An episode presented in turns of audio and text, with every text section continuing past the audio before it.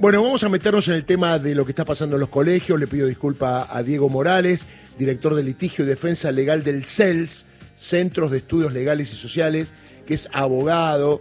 Y un poquito para ponernos en autos, más allá de la actitud de Horacio Rodríguez Larreta, eh, cómo encuadrar esto legalmente, ¿no? Porque ahí está el problema, que Larreta diga y haga lo que quiera, pero está violando la ley, está metiendo en un problema a los pibes, sin una normativa válida ni siquiera el código contravencional, demandas o amenazas de un millón y medio de pesos, cuando en realidad querés hacer una demanda, bárbaro, contrata un abogado, presenta la demanda, le dan traslado a cada uno de los papás, tendrá que defenderse y después ningún juez va a hacer lugar a una situación así. No importa, lo que ahora hacen es amenazarte y extorsionarte. Diego, ¿cómo va Darío Villarruel aquí en Radio Nacional? Pase lo que pase, ¿cómo va?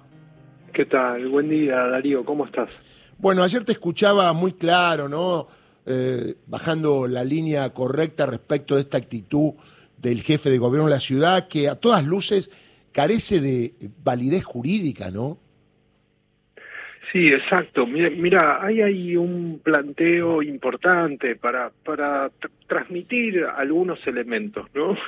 Eh, el jefe de gobierno y su ministra de Educación el día lunes salieron con una primera estrategia, ¿no? De acusar a, a los adolescentes eh, de usurpación, ¿no? Una figura del Código Penal que, que requiere varios elementos, ¿no?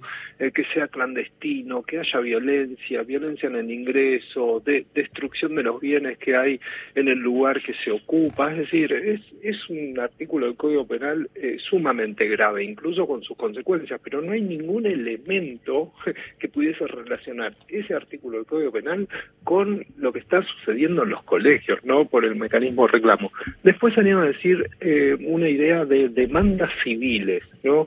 Pero ahí, como dijiste vos, bueno, hay que acreditar un daño concreto, no específico. ¿Qué, ¿Qué relación hay entre un niño, un adolescente y el daño que se intenta alegar? Y no, y hay que elaborar la prueba, hay que identificar testigos. Bueno, es una serie de trámites que, que bueno, que llevan su tiempo, ¿no?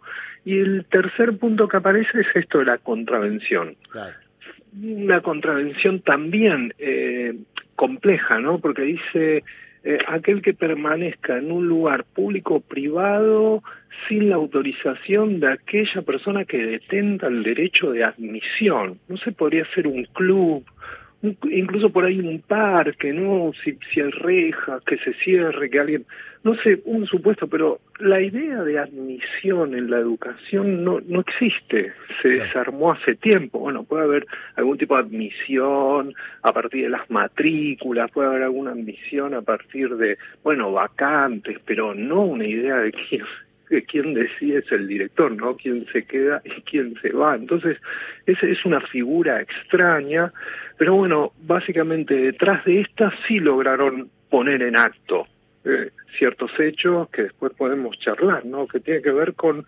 mover toda la maquinaria del aparato judicial, pero no el aparato judicial civil, si querés, el aparato judicial, bueno, que, que, que te da tiempo a vos a consultar un abogado, sino el aparato contravencional, es decir, un engranaje del sistema penal en general, ¿no? Que eso se vale, bueno, de de, de la policía como auxiliar, en lugar de utilizar oficiales notificadores, se utilizaron eh, fuerzas policiales para trasladar la noticia a las familias, ¿no? Te tocan el timbre, abrís, y, quien te da la eh, noticia. Diego, eh, yo cuando se creó el Código Contravencional, que ahí estuvo Raúl Zafaroni, ¿te acordás? En sus orígenes, me acuerdo que decía, no sé si se ha modificado, eh, pido disculpas, que las contravenciones eh, no son punibles para los menores. ¿Es correcto esto o, yo me equivoco? Exacto, hay, un artículo específico del Código Contravencional que dice que esto solo alcanza a los mayores de 18 años. Entonces, ¿no? entonces no, no existe una contravención sobre un niño, ¿no? un menor de edad. El Código Civil dice que, que niño es hasta los 18 años, adolescentes de los 13 a los 18. Entonces, eh, no existe esa posibilidad pero efectivamente se puso en acto. Y esto me parece que fue, eh, bueno, lo que sucedió el día martes y, el día de ayer, ¿no? Em, un escenario de incertidumbre para los padres que reciben esas noticias.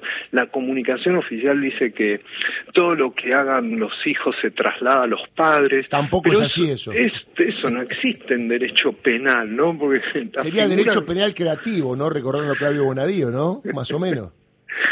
algo así, algo así podría ser, porque ahí está el principio de culpabilidad, ¿no? Uno se hace responsable por los actos que hace, ¿no? Entonces, eso es algo El derecho penal de actor en ese caso, ¿no? Es decir, eh, eh, yo cometo un delito y ¿qué tiene que ver mi papá? Claro, Estamos de acuerdo, ¿no? no es un daño y perjuicio que a lo mejor eh, le pueden teóricamente iniciar una acción en caso de ser menor a los papás, que eso se puede discutir, pero el tema directo de la penalidad de la acción típica antijurídica y culpable, como decía Sebastián Soler, tiene que ver en cabeza de la persona. Por ahí la gente no lo entiende y esta irrupción de eh, Horacio Rodríguez Larreta para desvirtuar lo que es, dice, ah, bueno, no, cuidado, que si mi hijo hace esto, la voy a pagar yo. Y después esto se genera, viste, y se instala, ¿no? Exacto, exacto. Hay una cuarta iniciativa digo, por, esto de creación, ¿no?